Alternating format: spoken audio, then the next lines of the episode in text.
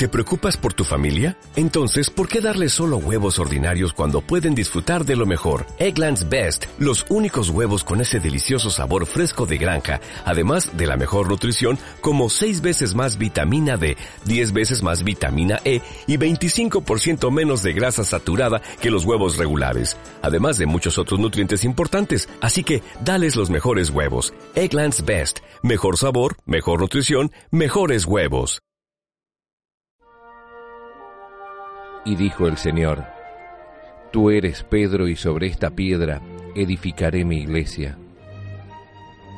El Santo Padre, Benedicto XVI, en su aprobación y promulgación del compendio del Catecismo escribió, Agradezco infinitamente a Dios nuestro Señor el haber dado este catecismo por mi venerado y amado predecesor, el Papa Juan Pablo II.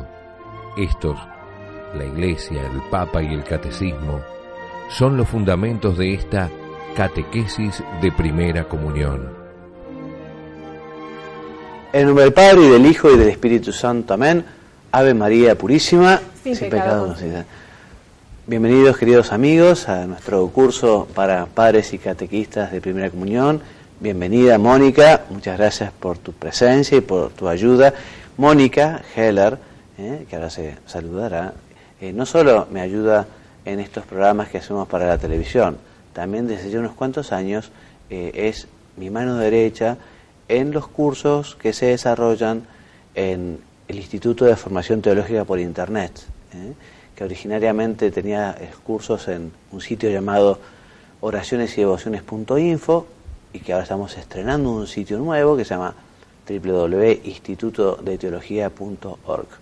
Entonces Mónica me ayuda con los envíos, eh, corrige las tareas eh, de las personas que quieren recibir un certificado, ayuda a gente eh, de todo el mundo. Recientemente nos escribían de, Cuba ¿no? para que les enviemos la documentación. Ellos no pueden navegar por internet, entonces le enviamos la documentación por correo electrónico. En fin, una tarea apasionante, ¿no, Mónica? Es muy linda, la verdad que sí, es muy linda. Y servicio a Dios. Sí, y hay que aprovechar estas nuevas tecnologías eh, que nos permiten justamente llegar a tanta gente. Hoy vamos a hablar de la historia del rey David, una historia impresionante. Por eso, padres y catequistas, les recomendamos que no se queden solo con la historia sagrada para chicos, sino que aprovechen para tomar eh, la Biblia, el original, leer despacio y meditar la palabra de Dios. Y la historia dice así. Saúl empezó gobernando más o menos bien, pero pronto desobedeció a Dios. Dios le habló entonces a Samuel, que era ya viejo, diciéndole que debía nombrar otro rey para Israel, que ese rey no iba a reinar todavía sino más adelante y sería uno de los siete hijos de Jesé, un paisano que tenía campo en Belén. Samuel se fue a lo de Jesé y le pidió que le presentara a sus hijos. El mayor resultó un mocetón bien plantado, alto y medio colorado de cara. Samuel pensó que tenía facha de rey, pero Dios indicó que ese no era.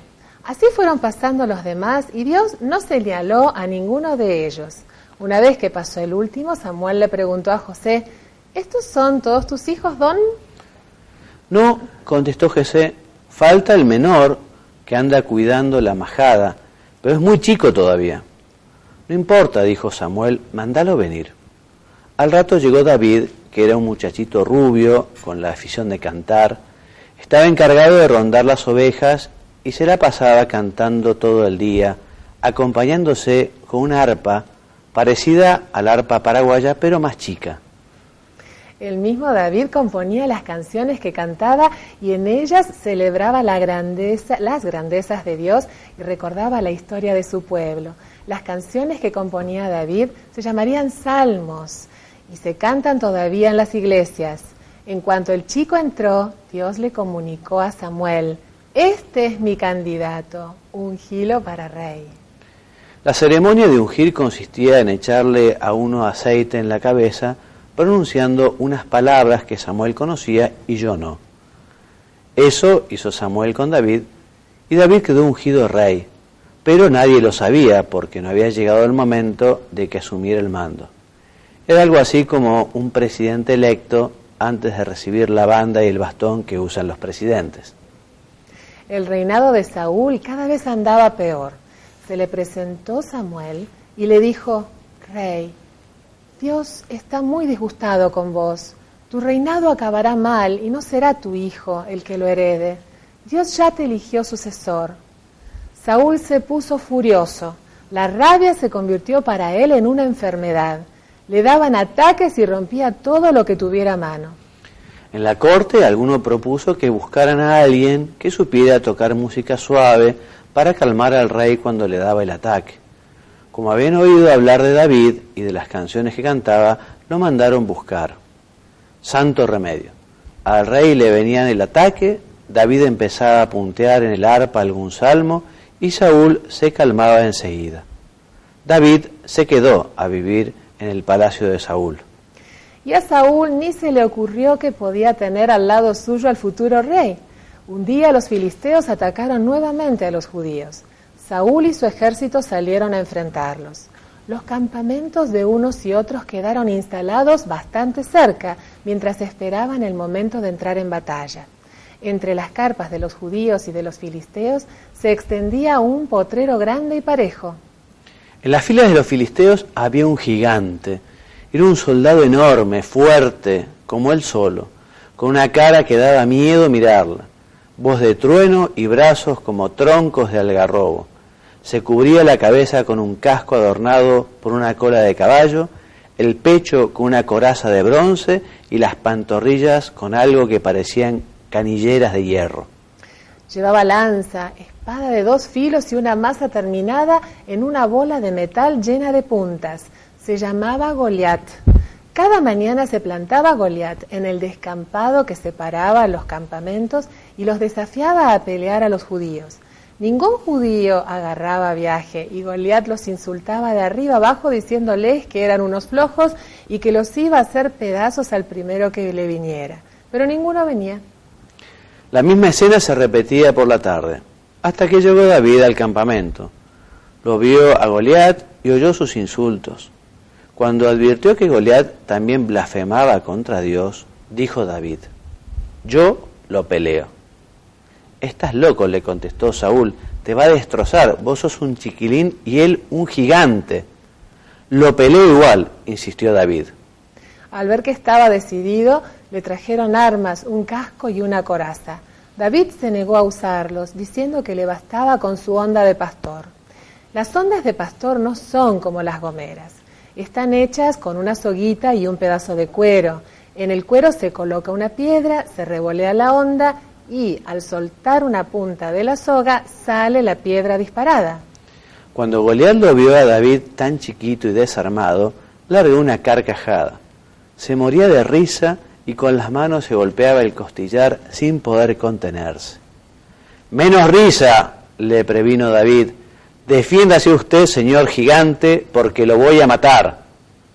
Se recompuso Goliat y al ver que la cosa iba en serio, pegó un rugido formidable y levantó su lanza para arrojarla contra David. Este colocó una piedra en la onda y empezó a revolearla. Un profundo silencio reinaba en los dos campamentos. No se oía volar una mosca. Goliat apuntó bien para no errar el lanzazo. David aseguró el tiro y antes que volara la lanza partió la piedra silbando y se incrustó en la frente del gigante. Goliat se desplomó como una, torre que se derrumba. David corrió hasta su rival caído, tomó la espada de Goliat y le cortó la cabeza. Los filisteos, al ver esto, huyeron en desbandada. Los judíos levantaron a David en andas.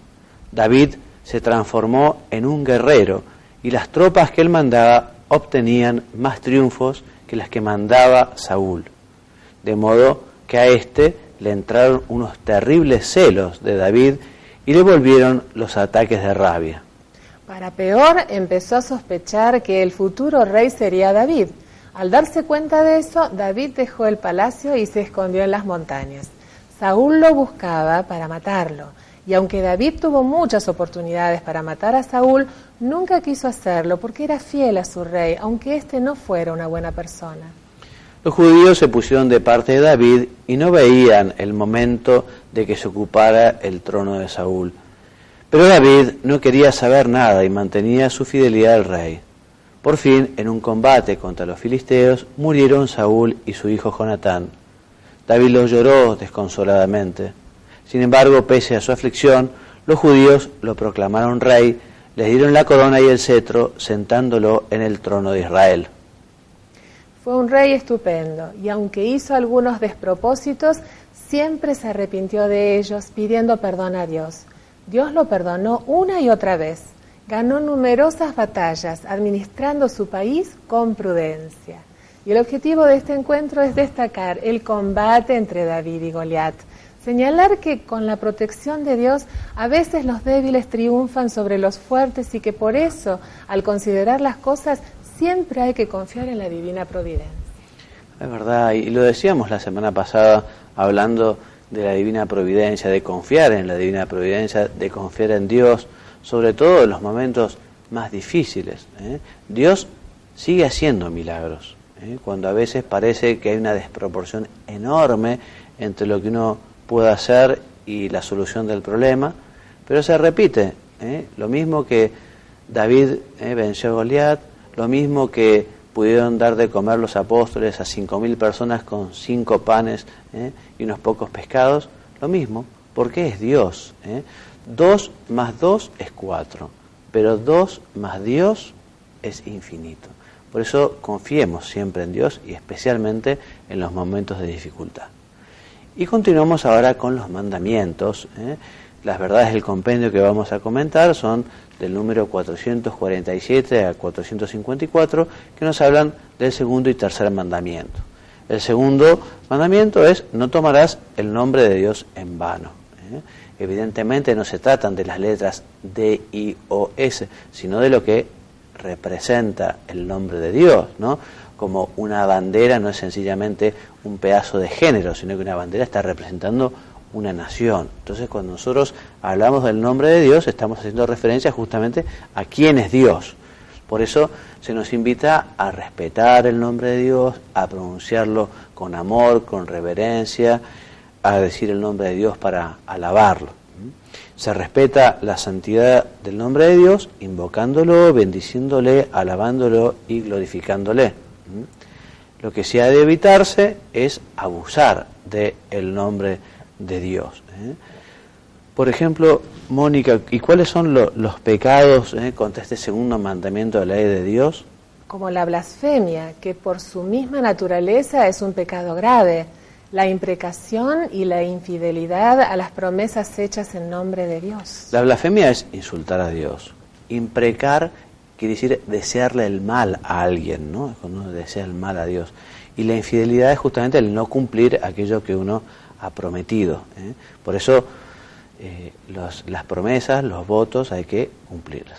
También Mónica atenta contra este segundo mandamiento. Está prohibido jurar en falso porque supone invocar a Dios como testigo de una mentira. Exactamente, por eso a veces yo pregunto, bueno, ¿jurar está bien o está mal? Y depende. Está mal si uno jura algo falso o algo que no tiene importancia. Si uno jura algo que es verdadero y que realmente es importante, es bueno poner a Dios por testigo. ¿Y qué es el perjurio? El perjurio es hacer bajo juramento una promesa con intención de no cumplirla o bien violar la promesa hecha bajo juramento. Es un pecado grave contra Dios, que siempre es fiel a sus promesas. Muy bien. Entonces, y el tercer mandamiento es santificarás las fiestas. Eh, todos recordarán que cuando Dios le da eh, a Moisés en las tablas de la ley, el pueblo elegido comienza a santificar el sábado sábado. Después con la venida de Jesucristo, que es lo que explicaremos a, a continuación, comenzamos nosotros a celebrar el domingo porque es el día de la resurrección. Bueno, ¿por qué entonces Dios eligió el sábado, Mónica? En este día se hace memoria del descanso de Dios, el séptimo día de la creación, así como de la liberación de Israel de la esclavitud de Egipto y de la alianza que Dios hizo con su pueblo. Jesús reconoce la santidad del sábado y con su autoridad divina le da la interpretación auténtica. El sábado ha sido instituido para el hombre y no el hombre para el sábado. Exactamente. Pero para los cristianos, como les decía, eh, luego nosotros hemos pasado al día domingo. el día de la resurrección del Señor, ¿eh? también para diferenciar lo que era la antigua alianza de la nueva alianza. Y así el domingo es el primer día de la semana, recuerda la primera creación, como el octavo día, o sea que sigue el que sigue al sábado, o sea, significa la nueva creación inaugurado con la resurrección de Cristo. Yo les recomiendo vivamente que no dejen leer una carta del Santo Padre eh, Juan Pablo II sobre el día domingo, eh, se llama el Día del Señor, eh, Dies Domini.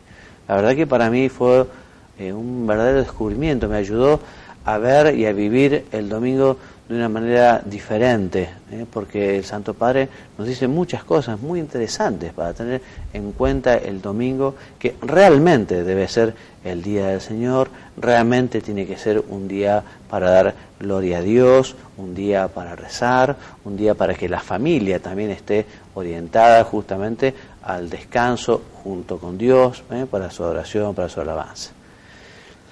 Entonces, el domingo, ¿eh? nosotros santificamos el domingo.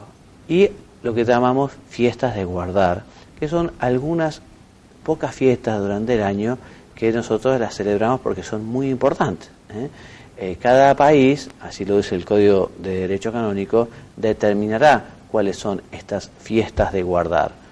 O sea, las fiestas de guardar, que no son domingo, para la Argentina son el 25 de, el 8 de diciembre, el 25 de diciembre, el 1 de enero y el 15 de agosto. ¿eh? Solo cuatro días que no son domingos, son fiestas de guardar y estamos llamados a ir a misa, porque nosotros celebramos el Día del Señor fundamentalmente asistiendo a la Santa Misa y también descansando en el Señor. Aquí nos lo dice. Yo leo el principio y vos seguís, Mónica. Los cristianos santifican el domingo y las demás fiestas de precepto participando en la Eucaristía del Señor y absteniéndose de las actividades que les impidan rendir culto a Dios o perturben la alegría propia del día del Señor o el descanso necesario del alma y del cuerpo. Exactamente. Se permiten, en cambio, las actividades relacionadas con las necesidades familiares, los servicios de gran utilidad social, ¿eh? siempre que no introduzcan hábitos perjudiciales a la santificación del domingo, a la vida de familia y a la salud. Y también es muy importante eh, que los cristianos pongamos los medios para que la autoridad civil eh, siga respetando el domingo como día de descanso. Hoy por hoy eh, son muchísimos los negocios que están abiertos, muchísima gente la que tiene que trabajar. Entonces ya el domingo ha perdido en parte justamente este, esta idea que sea un día consagrado al Señor para el descanso. Por eso los cristianos tenemos que tratar de poner los medios para que la autoridad civil respete el domingo y que sea un día para el Señor, un día para la familia, un día de adoración. Muy bien. Vamos a pasar entonces a los consejos que Mónica nos da habitualmente, que están especialmente dirigidos para ustedes, padres y catequistas. Gracias, Padre Juan María. Yo quería hacer, seguir con una reflexión ¿no? con respecto a la disponibilidad y la docilidad de todo catequista. Eh, tenemos muy presente este versículo que lo vamos a leer juntos Dice Jesús, tengo que anunciar la buena nueva del reino de Dios. Para esto he sido enviado. ¿Mm? Lo leemos en capítulo cuarto de Lucas, versículo 43. Y esto lo tenemos muy, muy presente los catequistas, porque nosotros no vamos a dar opiniones personales en un encuentro de catequesis, ni ideologías conocidas, sino es la palabra de Dios, es lo que nos enseña la Iglesia, que es nuestra Santa Madre y Maestra. Debemos ser fieles, fieles a, a las enseñanzas. Y cuando, cuando nuestro Señor Jesucristo nos confía eh, este, este ministerio, nos introduce a seguirlo, nos invita a seguirlo, Él nos acompaña en todo momento. Pero tenemos que saber algo que, que es una realidad y que nadie está libre de que tenga algún tipo de dificultad. Pero de todas maneras, por suerte, sabemos que Él está acompañándonos en todo momento y lugar. Él, él, nada sucede sin que Él no lo sepa. Entonces, nosotros tenemos que apoyarnos, los catequistas, y en general, porque esto nos sirve a todos, más allá de que seamos o no catequistas, ¿no? En la oración frecuente, ahí lo vamos a percibir bien vivo y presente a nuestro Señor. Eucaristía y reconciliación, Eucaristía, y, quiero compartir con ustedes esta frase chiquita de San Alfonso María de Ligorio, que dice, No comulgamos porque ya somos buenos, sino para no dejar de querer serlo. ¿eh? Y los catequistas en particular tenemos algo que tenemos que aprovechar. Y esto tal vez vaya y sea ideal para los que recién se inician y que tal vez no están eh, muy, muy en confianza con el equipo de catequistas. Contamos con eso, con el grupo de catequistas que siempre nos van a dar esa palabra de aliento, esa ayuda para cualquier dificultad que podamos llegar a tener de pronto en el grupo o en la vida misma. ¿eh? No dejen de volcar en los encuentros de catequistas cualquier dificultad que pudieran tener, o a solas con el coordinador, o con el párroco, o con el sacerdote de confianza, eh, que siempre Dios va a estar ayudándolos, ayudándonos a través de ellos. Muy bien, así es, Mónica, muy bien. Y continuando entonces con nuestro estudio, eh, seguimos avanzando en este documento tan recomendado por el Papa Juan Pablo II, que es la instrucción para el misal romano. Y ya estamos en el rito conclusivo de la Santa Misa. ¿eh? Y al rito de conclusión pertenecen, por un lado, dar eh, breves avisos, si fuera necesario, ¿eh? el saludo y la bendición del sacerdote, que en algunos días y en ocasiones se enriquece y se expresa con la oración sobre el pueblo o con otras fórmulas más solemnes. Aquí vemos la foto del sacerdote justamente cuando va a dar una bendición más solemne al terminar la misa y la despedida del pueblo por parte del, diálogo, del diácono, que dice, bueno, ite misaes, ¿eh? podéis ir en paz, que lo dice el diácono o el sacerdote, ¿eh? para que cada uno regrese a sus tareas alabando y bendiciendo a Dios. El beso del altar por parte del sacerdote y del diácono y luego la inclinación profunda al altar por parte del sacerdote, del diácono y de los otros ministros. Y así terminamos este, esta parte de este documento eh, que hemos recorrido eh, así muy rápidamente, ¿no? las partes de la misa. Ahora vamos a entrar en el tercer capítulo para, para hablar de los oficios y ministerios ¿eh? en la celebración de la misa. Hoy nos detendremos solamente para decir unas poquitas palabras sobre el obispo, el presbítero y el diácono. La primera diapositiva nos dice que en la celebración participamos todos todos los fieles, eh, tanto los que han recibido el sacramento del orden como los fieles laicos. ¿no? Y cada uno participará eh, eh, según la función o el oficio que desempeña.